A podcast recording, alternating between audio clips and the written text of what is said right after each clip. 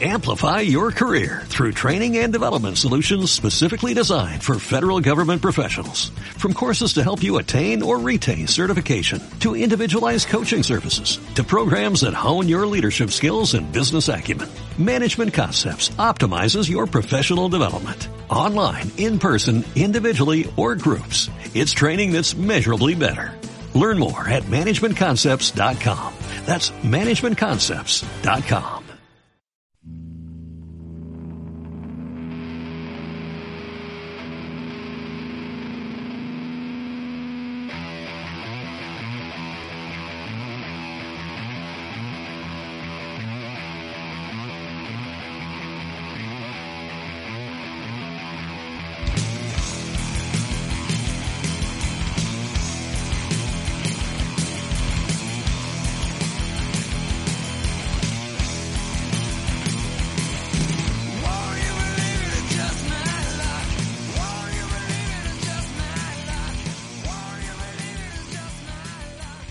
Bienvenidos al podcast Vidas Educativas.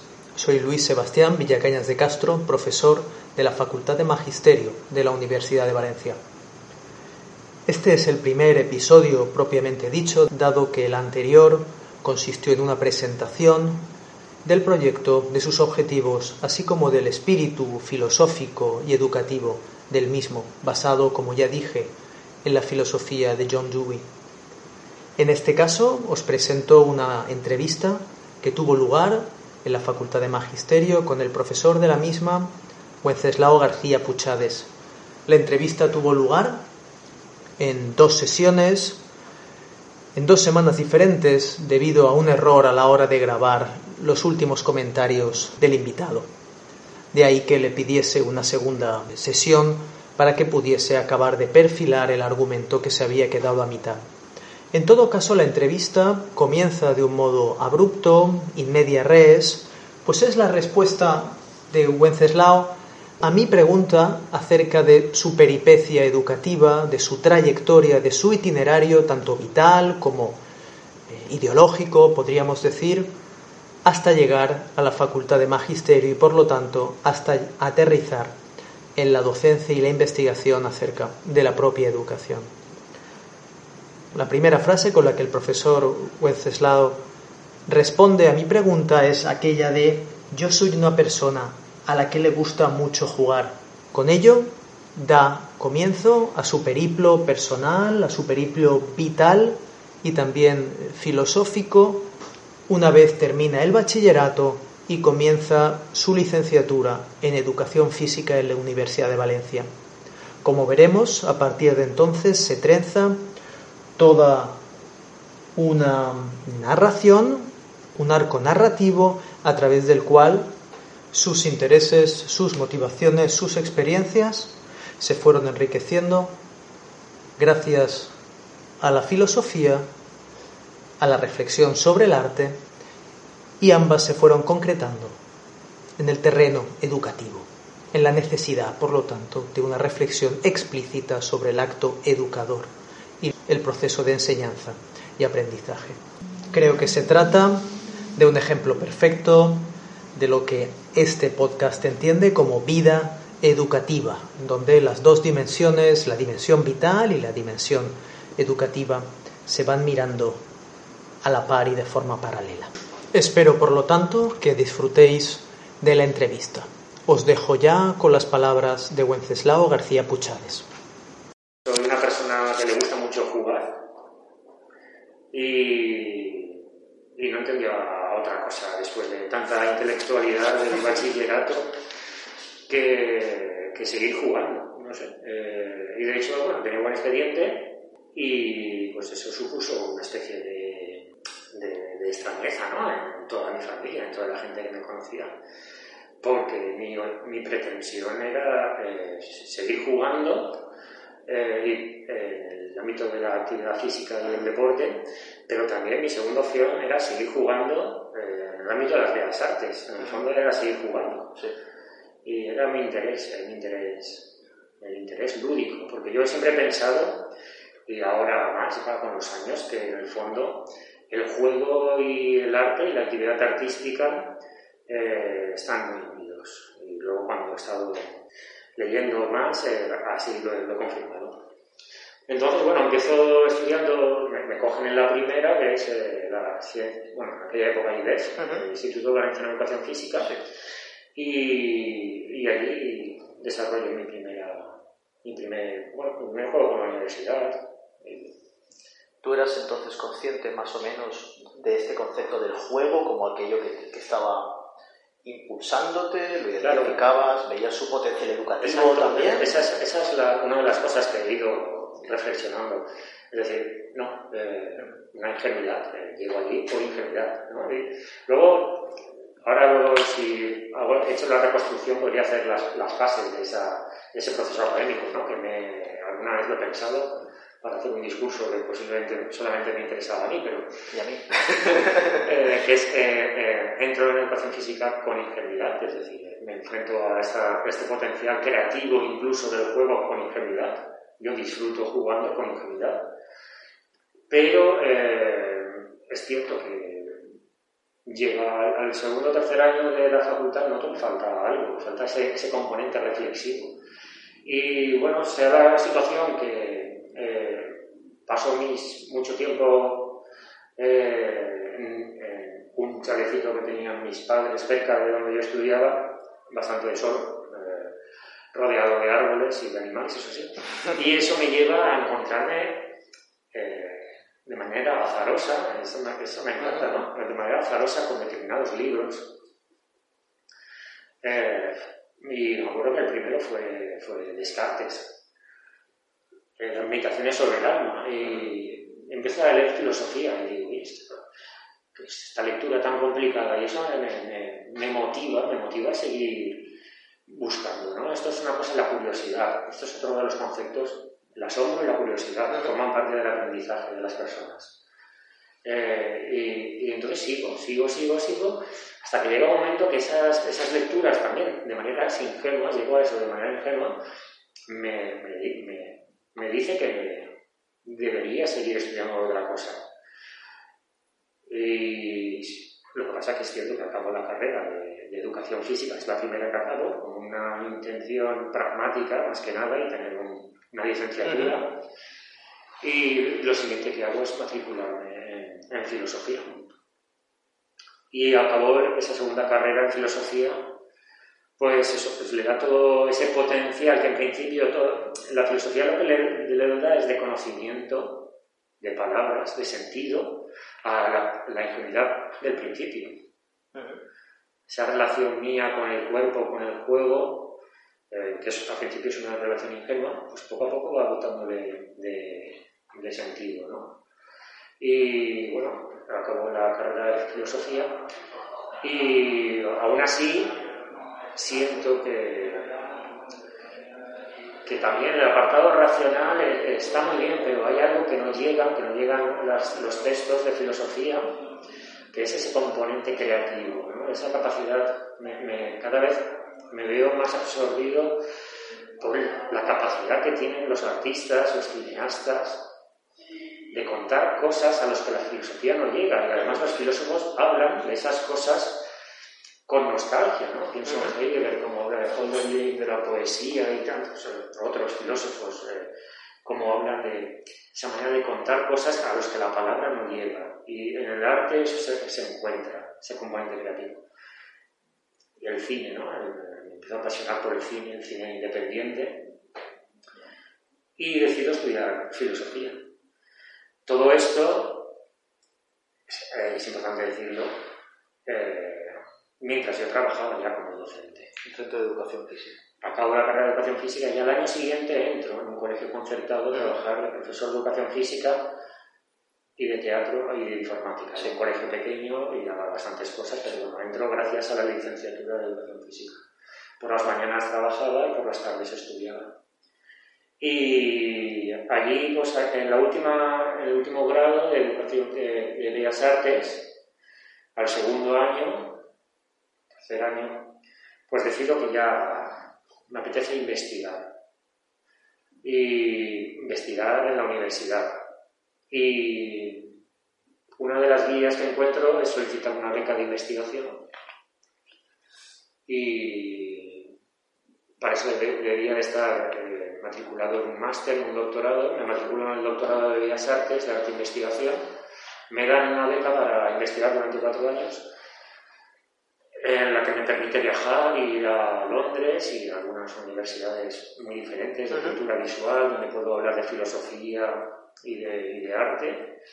Y allí, bueno, esta beca me permite hacer una tesis en el 2012 sobre todo orientada a filosofía y cine, ¿no? desde el punto de vista de, la perspectiva de filósofo contemporáneo actual, que se llama Alain Badiou. Con esa licenciatura, con ese doctorado en arte e investigación, con esa tesis profundizando en filosofía francesa y con todo ese bagaje, pues entro en, en magisterio, en el departamento de de didáctica de la expresión eh, musical, plástica y corporal, concretamente pues doy la rama de expresión corporal. Y nada, y aquí estoy durante seis, siete años de Me interesa, ¿no?, de la peripecia vital y académica que acabas de contar, estas transiciones entre conceptos, eh, conceptos densos, fuertes, que también tienen tradición y presencia en la en la educación, como es el juego, evidentemente.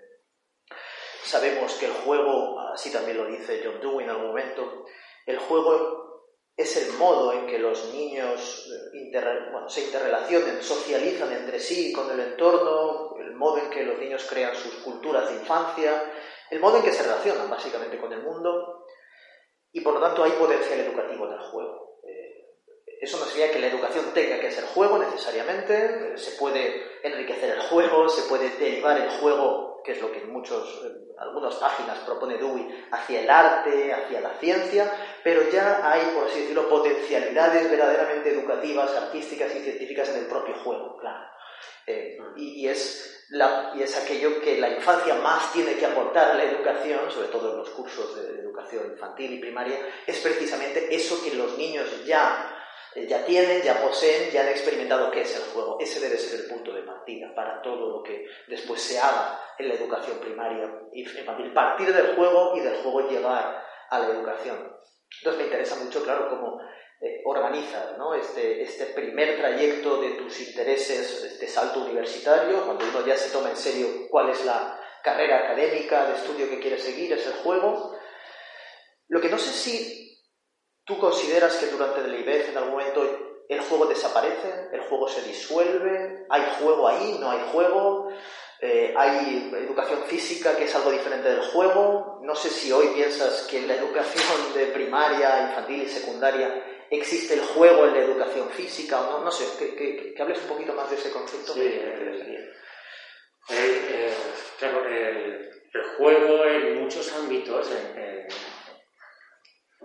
educación física, en, la carrera de educación física, evidentemente se centra luego ya una especialización deportiva. Está este momento de la especialización en el que eh, aparece el entrenamiento ya es otra disciplina. Eh, ya no es el juego propiamente, sino es eh, la, burocratización del acto motriz, ¿no? Es decir, se sistematiza con vías a conseguir un fin eh, que es extrínseco al, al, propio acto motor. El entrenamiento se fracciona, se trabajan las cosas, a pesar de que hay pedagogías globales que apuestan por la educación en el juego. Pero bueno, es cierto que hay un ámbito, sobre todo cuando yo estudiaba, hay un ámbito muy analítico, muy técnico, ¿no? de, llevar, de, de, dividir las fases del juego para mejorar el rendimiento. En ese momento, yo me doy cuenta que eso, a pesar de que yo, eh, quiero decir, eh, también me he dedicado al deporte y sigo haciendo deporte y, no me importa en ocasiones entrenar y, y entrenar, y, pero eh, limitar la práctica del juego o la práctica de la educación física únicamente a esta visión técnica, el aprendizaje descontextualizado del, del juego es, es claro, es, es, un error. Es un error porque realmente pierde ese, para mí ese componente eh, de libertad que existe siempre el juego. Más, que libertad, ¿no? Es esta palabra de, eh, el componente autotélico, ¿no? El autotélico quiere decir es el fin en sí mismo, ¿no? El, el arte por el arte que lo decían los teóricos. Eh, entonces ese componente, ese componente al que he llegado, evidentemente he llegado ahora, porque gracias a que hice el, doctorado y, y me, ha permitido familiarizarme con estos con esta herramienta conceptual que de Foucault para poder eh, luego poder pensar estas cosas, pues ahora lo veo un poco más, más claro. Pero sí es cierto que algo me, empezó a aburrir. Claro. Es raro, ¿no? El juego no, no aburre. Yo muchas veces lo pienso. De hecho, los que tenemos hijos o hijas eh, jóvenes, niñas, eh, ¿a, quién, ¿a qué niño no le gusta jugar? No pueden. Algo pasa. No pueden no jugar, claro. algo pasa si no juegan. Es decir, toda su vida es un juego. Es decir, tú estás haciendo cosas rápido porque tienes que hacer cosas y, están explorando ese, esa manera de jugar, de juegos.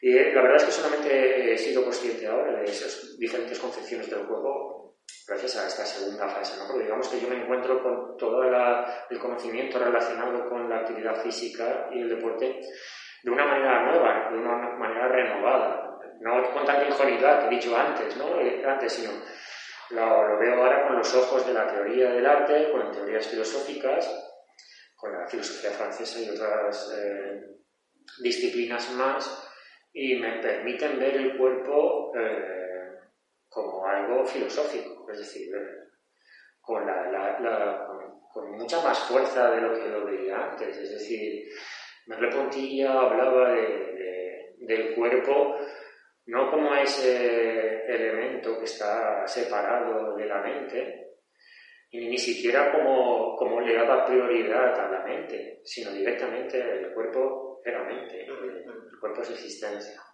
es la puerta a ese contacto. Entonces no podemos desligarnos de eso. Incluso en, en todas las asignaturas que no son educación física, hay cuerpo. ¿Y qué pasa con esos cuerpos? ¿no? Habría que pensarlo, ¿no? cuando aprendemos qué pasa con el cuerpo, mientras está sentado o mientras está de pie, mientras está... Entonces eso cada, vez me ha, ido interesando más ahora, ¿no? Desde haberme ido incorporando eso. Y, bueno, eh, esa reflexión filosófica sobre el juego pues ha marcado un poco una de, mis líneas de, investigación. Sobre todo no tanto ese componente de ingenuidad, que me parece que es interesante, ¿no? la aproximación de los niños en la infancia al juego con esa ingenuidad, como he dicho yo antes, ¿no? inmersos en la propia materialidad del juego y en sus redes eh, inmanentes, eh, sino las diferentes fases de cómo el juego evoluciona y cómo puede volver a encontrarse con el juego pero de una manera ya potencialmente creativa. No, es tanto una creatividad ingenua, que sería, desde mi punto de vista, la creatividad que desarrollan los niños y las niñas al principio, sino una creatividad especulativa, el, esfuerzo eh, de un pensamiento especulativo, la voluntad de especular, que creo que es diferente. ¿Dentro del propio juego o como deriva? Exacto, dentro del propio juego, de transgredir de transgredir el juego tal y como me lo han enseñado. Esa, esa fase que ya quizás podría venir en cualquier edad, pero me, interesa eso, ¿no? Eh, esa capacidad del, ser humano y también en este caso en el aprendizaje de adquirir, de familiarizarse de una manera ingenua con las cosas, eh, eh, buscando relaciones, aprendiendo de una manera reflexiva, pero luego una siguiente fase que es y la transgresión, y el más allá, y esa voluntad, ese componente creativo, que no es ingenuo, sino es voluntario, es una de las cosas que me interesa también con el juego. Claro, me, recuerda mucho ¿no? al, al, proceso de, la propia educación, como educación desde un sentido consciente, ¿no? de una disciplina, de una profesión, de una figura que llevan educadores, educadoras. Claro, los niños en el juego pueden ser eh, inocentes, el educador no puede ser inocente. El educador, por lo tanto, no puede participar del juego de la misma modo que lo hace eh, el, niño o la niña. El educador ha de saber lo que es el juego, pero ha de hacerlo más interesante, hacerlo más formativo, más, más, que, motive un crecimiento, que, sea un juego educativo, ¿no? Y en ese sentido me gusta porque lo que estás diciendo es que en cierta manera eh, el alumno también debe aprender a ser casi maestro o educador de su propia vida, ¿no? Maestro educador de su propio, de su propio juego, de, su de cómo puede hacer su vida más enriquecedora, eh, cómo puede hacer el juego más enriquecedor de lo que es en un sentido eh, espontáneo, ¿no? Y, e irreflexivo e inocente. Y esto viene un poco a la, idea de, aprendizaje eh, o de enseñanza, ¿no? Quizás últimamente estoy más centrado, digamos que el proceso de enseñanza-aprendizaje, últimamente estoy más interesado por la enseñanza, ¿no? el, maestro. Entonces, cuando enseñamos a maestros y maestras, ese componente, ¿no? quiere decir que el otro no exista, ese componente, ese, vector. Y este apartado de, evidentemente, provocar, transgredir, pero no una transgresión en el sentido romántico, es decir, tú no puedes provocar sin previamente haber generado un contexto en el que has enseñado, has instruido, has socializado y has eh, generado eh, un ambiente del cuidado que te permita luego eh, transgredir, provocar, desplazar, ubicar no en la afuera, sino en la, en la frontera, en el límite, de lo que tiene sentido. Este, esto es un poco lo que marca, eh, siempre marca, ha marcado, ¿no? Esta, esta visión mía de la educación. La educación no es socializar, tampoco es transgredir simplemente, sino eh, jugar con estas dos cosas. lo que Deleuze llamaba una síntesis disyuntiva, esta disyunción y al mismo tiempo síntesis entre yo te enseño, te enseño el camino, pero al mismo tiempo te, te muestro, eh, te provoco porque te ubico en el más allá, ¿no? más allá de las posibilidades que quedan todavía por explorar. Entonces esto aplicado al juego evidentemente sería una de las facetas, serían muchas más, evidentemente. Sí, claro, es como que el mismo proceso se puede dar con diferentes recursos. Uno es el juego, otro a lo mejor podría ser, no sé, eh, otro tipo de reflexión crítica o, el arte o, la ciencia, ¿no? Y ver más allá. No, me interesa esta paradoja, pero que, que tiende, al menos como aspiración, a ser una síntesis sobre el cuestionamiento, pero como una, la ruptura, pero con, como una continuidad educativa. ¿no? no es una transgresión que, nos, que deje de ser educativa, es una transgresión que el proceso educativo puede asimilar eh, de alguna manera, supongo que con riesgos. Siempre, ¿no? es la, el, el, riesgo, el riesgo está en que no hay norma. Eh, a la hora de enseñar al docente cómo hacer eso, ¿no? la pregunta es, ¿y esto cómo lo hacemos? ahí ya quedan pocas cosas que saber, ¿no? Decía eh, Biesta, que es uno de los filósofos de la educación con los que más he leído últimamente, eh, pues hablaba de realmente este componente del maestro, entonces lo único que tiene que hacer simplemente es desmontar, deconstruir, deconstruir el aprendizaje, es decir, ofrecer situaciones en las que de alguna manera le permitas al alumnado que sea consciente de que no puede acudir a lo aprendido para enfrentarse a nuevos retos. Entonces, en esta situación, claro, evidentemente necesitas de lo aprendido, ¿no? Por eso te digo que, eh, entonces, más allá de lo aprendido, a partir de ahí se genera una comunidad, una comunidad de, de ignorantes, una comunidad de, se genera una comunidad de, individuos que carecen de comunidad. Sí. Y bueno, jugando con estas ambigüedades es un poco, como, como ves, son ambigüedades que realmente vienen mucho de la filosofía, pero tratas de, trato de aplicarlas al ámbito educativo. Entonces, uno de los retos que, que, tengo. ¿Cómo, ¿Cómo, lo intentas? ¿O cómo lo haces? ¿O cómo lo consigues? acudo al arte, evidentemente arte es eh, al arte corporal, a la performance, para, para utilizar, para generar estos espacios ¿no? de, de, provocación, para ofrecerles esas herramientas en las que se pueda contar cosas sin necesidad de acudir a, conocimientos previos. Es decir, si esto lo aplicamos, si, si consideramos el cuerpo como una escritura, como contamos cosas con nuestro cuerpo, nos expresamos con sentido la mayoría del tiempo con nuestro cuerpo. Hay un ámbito que es eh, el de la poesía corporal.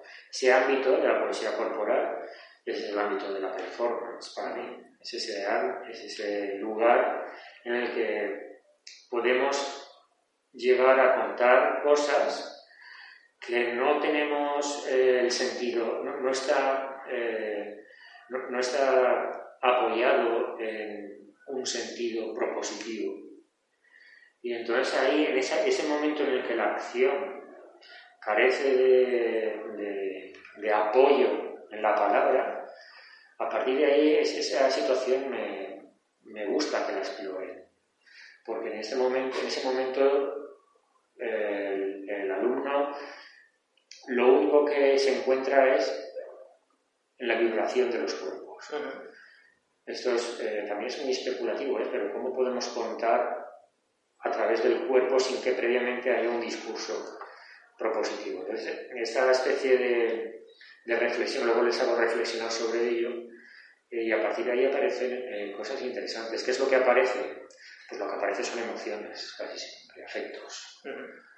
Cuando, cuerpo le quitas la palabra, lo que hay, como he dicho antes, son vibraciones. Y esas vibraciones, lo más cercano que conocemos, son las emociones y los Entonces trabajo muchas veces en ese sentido. Luego también la provocación del juego, como he dicho antes, una estrategia que hemos utilizado con, eh, con Irene López, una compañera que trabaja en, Florida, que es eh, transformar los juegos convencionales, los deportes convencionales, a través del arte, inspirados en, obras artísticas, o arte contemporáneo, eh, aplicamos esas, o aplicamos al principio como ejemplo, pero luego son los propios alumnos los que lo aplican, aplican esa, esa poética, llamamos así, esa poética al juego, de manera que aparecen unos híbridos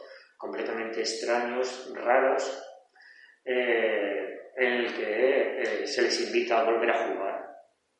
Por poner un ejemplo, ¿qué ocurriría si al baloncesto, en el baloncesto la canasta desaparece del lugar y se le pone en la cabeza de tres o cuatro personas. Eh, bueno, a partir de ahí, si te das cuenta, cambia. Eh, busquemos lo que hablaba antes, ¿no? Lo que antes carecía de sentido desde el punto de vista de la táctica y de la técnica, la manera de movernos, de repente ya no sirve.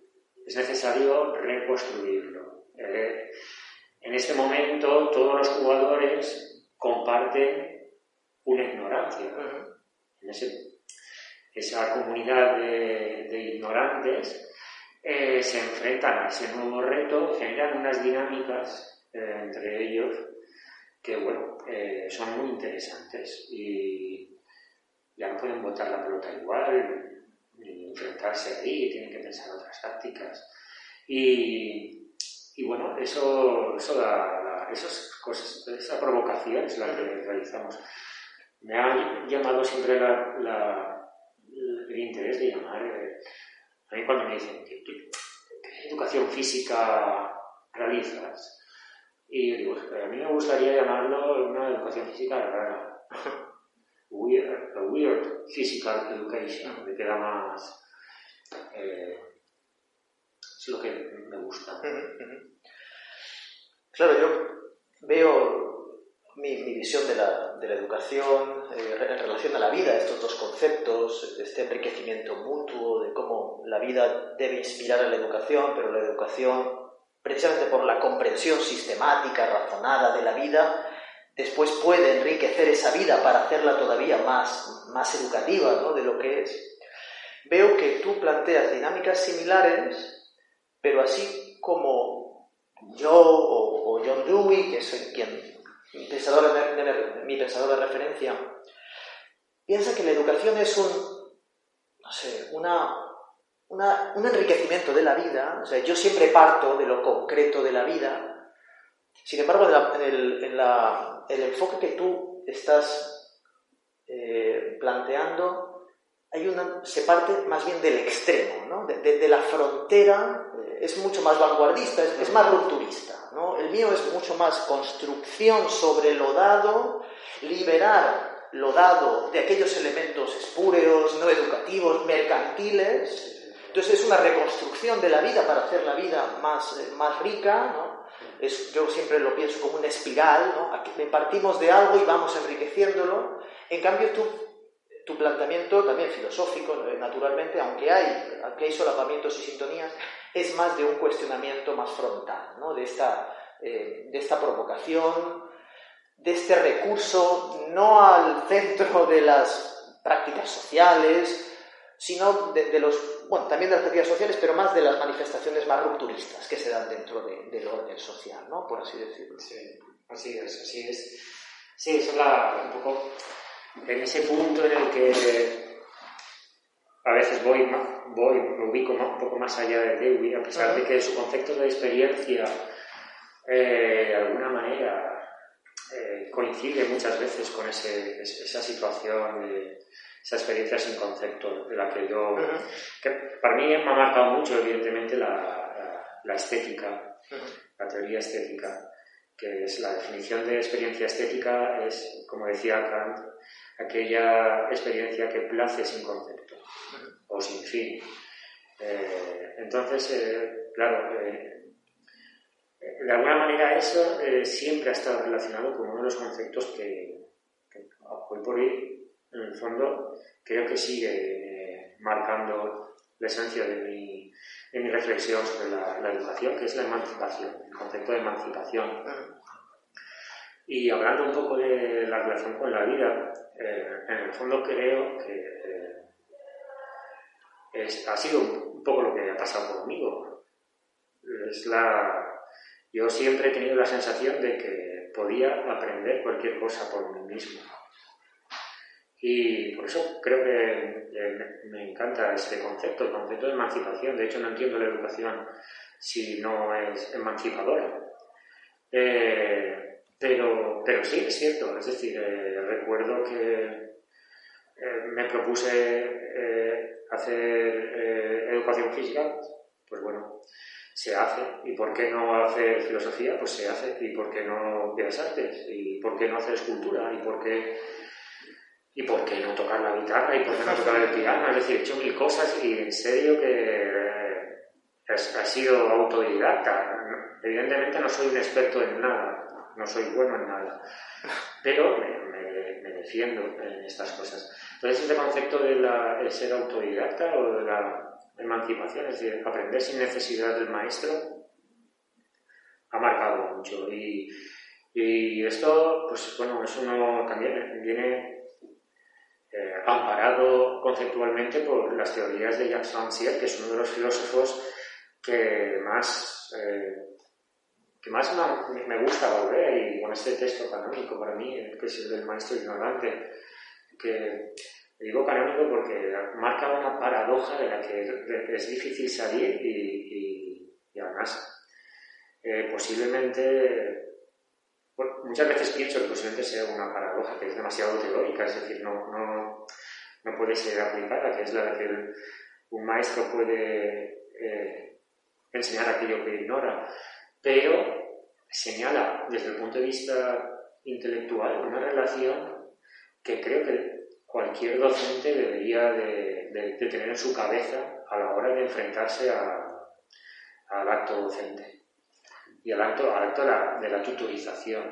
Por ejemplo, últimamente ¿no? nos dedicamos tanto a tutorizar con, una educación pues, de prácticas, de trabajos, de fin de grado, de fin de máster, la tutorización.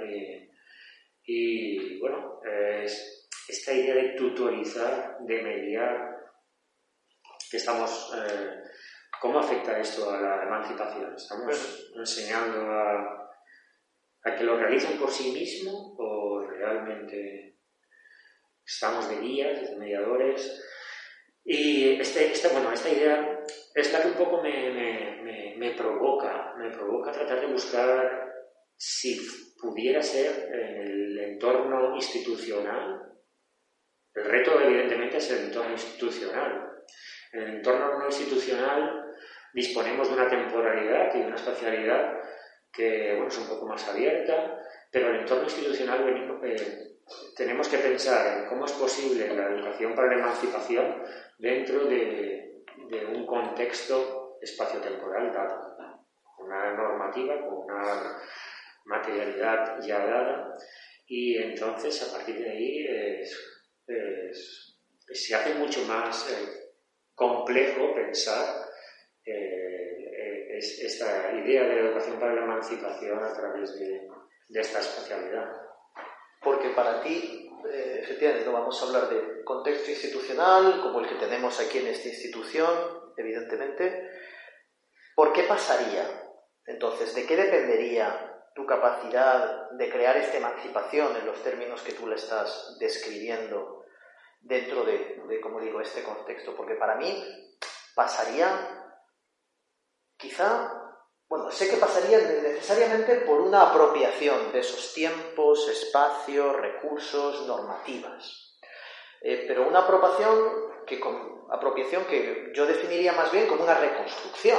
Eh, entonces, no tanto como un cuestionamiento, una subversión, al menos no de primeras, sino realmente de un convertirlas en algo diferente, trabajarlas poco a poco, como digo, en esta metáfora del espiral, partir de lo que hay, ir viendo qué podemos limpiar, qué podemos, cómo podemos abrirlo más, pero a su vez creando una estructura que tenga más sentido del que tiene ahora, un sentido más rico, un sentido más, eh, sí, más valioso, por así decirlo, que permita al estudiante hacer más cosas y de manera más potente, intervenir mejor en la realidad, intervenir de manera más valiosa en la realidad.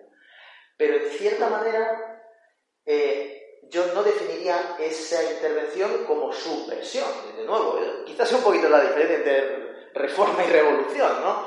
Eh, donde yo hablo de una reforma constante de lo dado, del espacio, del tiempo, del contexto, en cambio, tú pareces plantearlo en términos de rupturas, subversiones, que a lo mejor también van, operan a nivel más individual. No lo sé, porque incluso en tu propia descripción de tu emancipación hablas de un sentido individual. Eh, yo, en cambio, lo veo, o me gustaría verlo, como que es un esfuerzo que forzosamente tiene que ser en un momento dado colectivo. Eh, eh, de lo contrario, temo que se quede más en estas intervenciones subversivas, pero que no logren cambiar la institución, o sea, que no logren crear una institucionalidad nueva. No sé qué piensas. Sí, no, es, eh, claro, desde el punto de vista visual, eh, yo lo, lo, veo claramente, lo que tú planteas y lo que yo planteo, pero no sé si es una cuestión porque no me lo creo, esa, esa transformación en espiral de la institución, eh, porque creo que son ámbitos el, ámbito institucional está marcado por la lógica, una lógica, una, una lógica que marca todo, ¿no? que es el, ámbito, la lógica meritocrática y que de alguna manera marca unas relaciones ya desde el principio. Y creo que la emancipación no puede ser eh, instrumental, no se puede dar dentro de esa lógica. Eh, mi idea, como dices tú, sí, es cierto, es rupturista, pero no es ajena a la institución.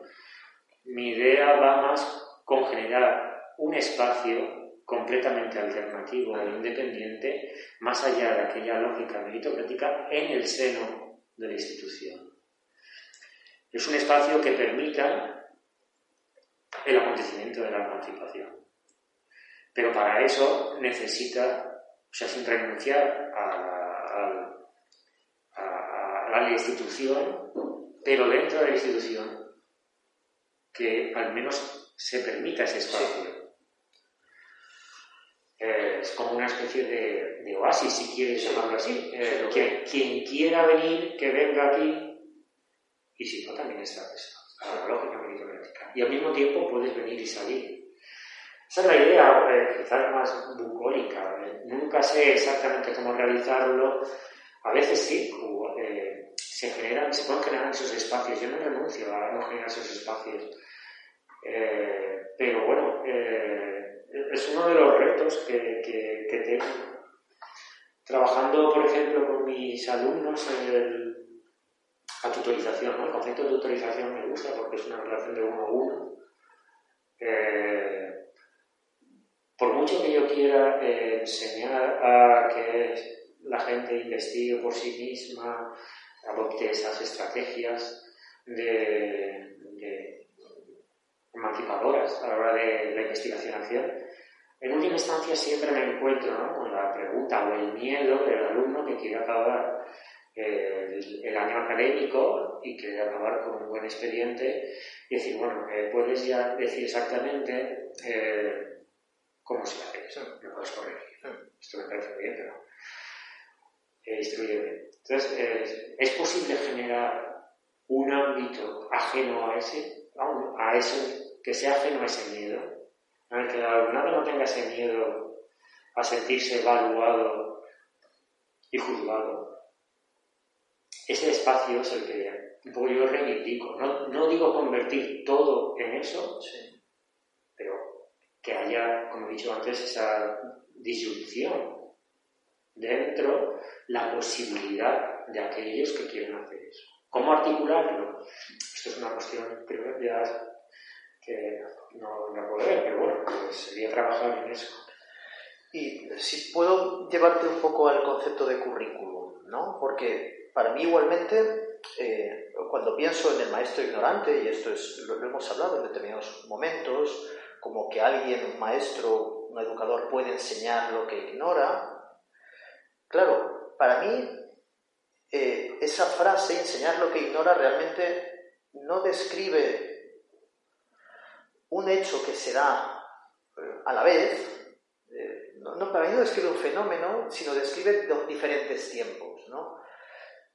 Para mí, el educador tiene que diseñar el currículum, tiene que reapropiarse del currículum, tiene que partir de lo que hay, pero ver cómo puede mejorarlo hacia, hacia eh, formas de interacción con el entorno de los estudiantes mucho más creativas, mucho más intensas y poderosas, pero Luego tiene que tener en cuenta que él, es decir, el educador mismo, forma parte de un elemento de ese currículum. Él es un elemento dentro de ese currículum. Él lo diseña, pero después él es uno de los elementos junto con otros tantos que hay en el currículum.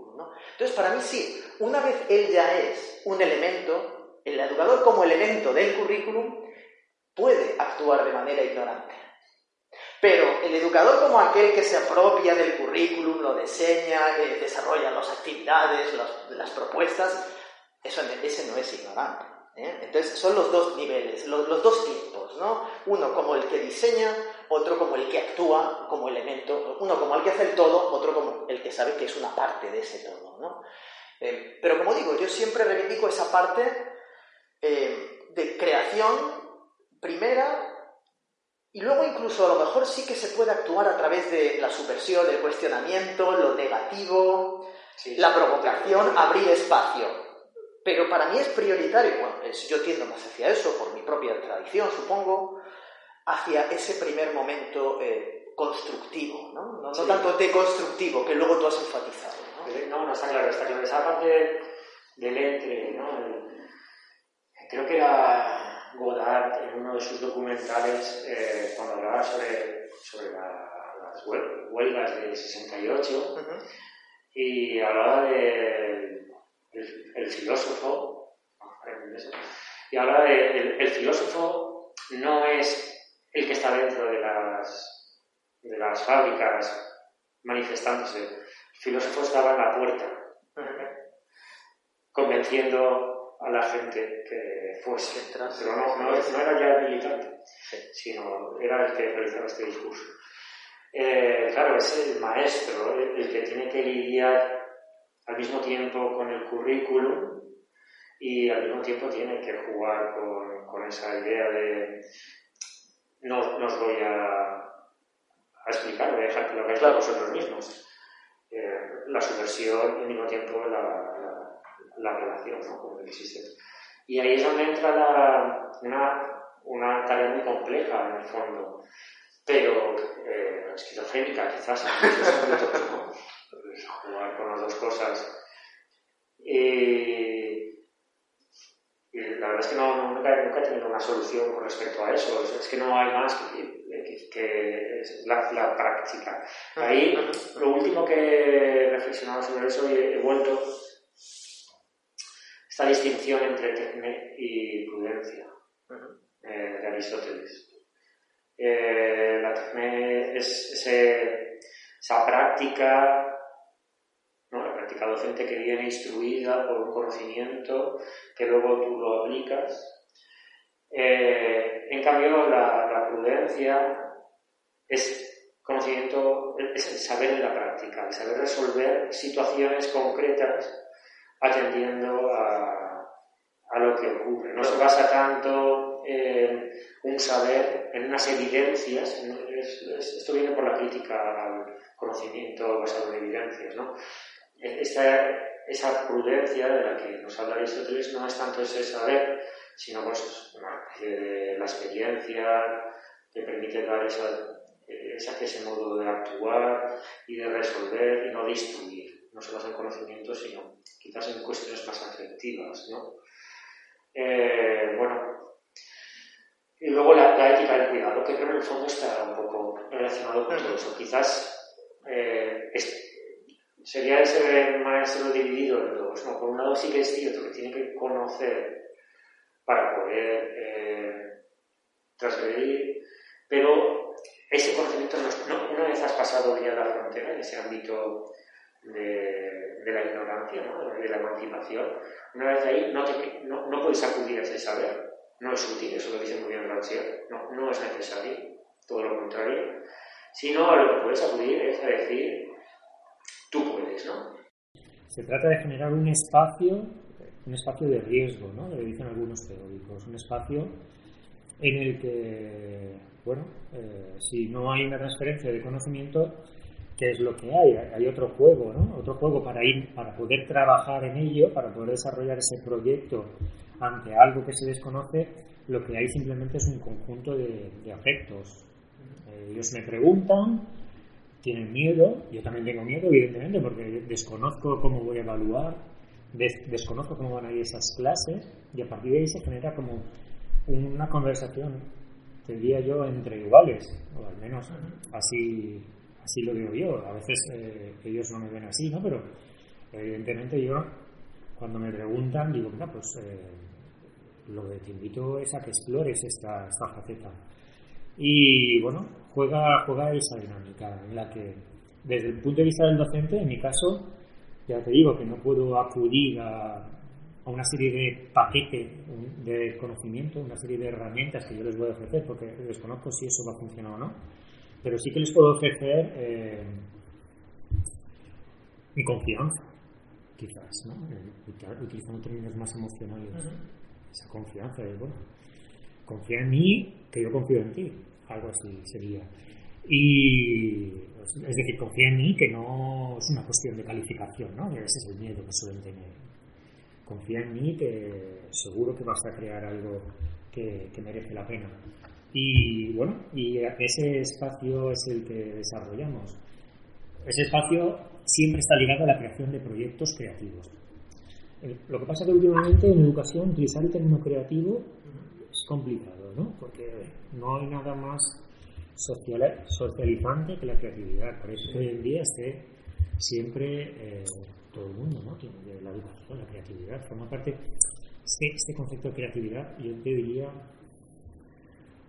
light, ¿no? Eh, moderado. Yo me refiero a esta, no se trata de la creatividad como competencia, se trata de la, de ese lugar de creación radical en el que me pongo en riesgo porque entro en un, en un, lugar en el que yo no, sé dónde llegar, me, refiero a ese ámbito, ese ir un poco más allá. Entonces, bueno, e, ese es el ámbito en el que yo lo aplico. Y lo aplico en diferentes ámbitos dependiendo de la asignatura. si la asignatura es de expresión corporal, evidentemente está la, la performance o las actividades artísticas performativas como ese apartado de la expresión corporal que me permite, que permite al alumnado generar otro tipo de discursos. No, es la expresión corporal que se utiliza para ser capaz de expresarse de manera efectiva con los sentimientos, haciendo un discurso retórico que sea captar, eh, capaz de captar la atención, que también. Sino, y es aquí donde entra el ámbito del arte, ¿no? lo que a mí me apasiona del arte, entonces aparece el arte el arte no como eh, artesanía, no como conjunto de técnicas, sino el arte como capaz de transgredir y de generar lenguajes radicalmente novedosos. Radicalmente explorar ese ámbito del discurso al que la palabra consentido no llega. Ese ámbito es, la, la generación de nuevos discursos, pero más allá de los contenidos proposicionales. Es decir, cuando me encuentro sin palabras, el arte te permite eh, que expreses ese juego. A mí es lo que me interesa del arte. ¿no? Está claro que hay muchos conceptos respecto al arte y qué es el arte.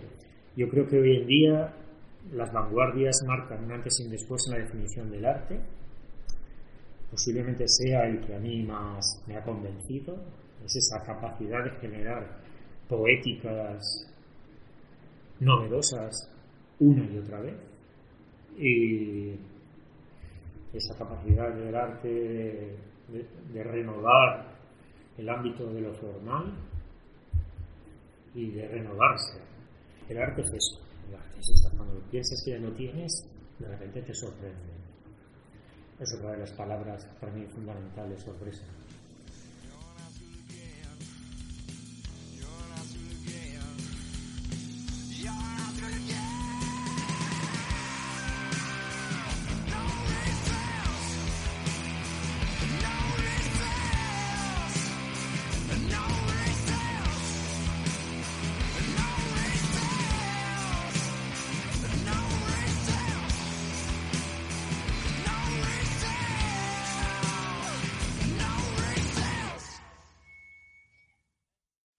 Amplify your career through training and development solutions specifically designed for federal government professionals. From courses to help you attain or retain certification, to individualized coaching services, to programs that hone your leadership skills and business acumen, Management Concepts optimizes your professional development. Online, in person, individually, or groups, it's training that's measurably better. Learn more at managementconcepts.com. That's managementconcepts.com.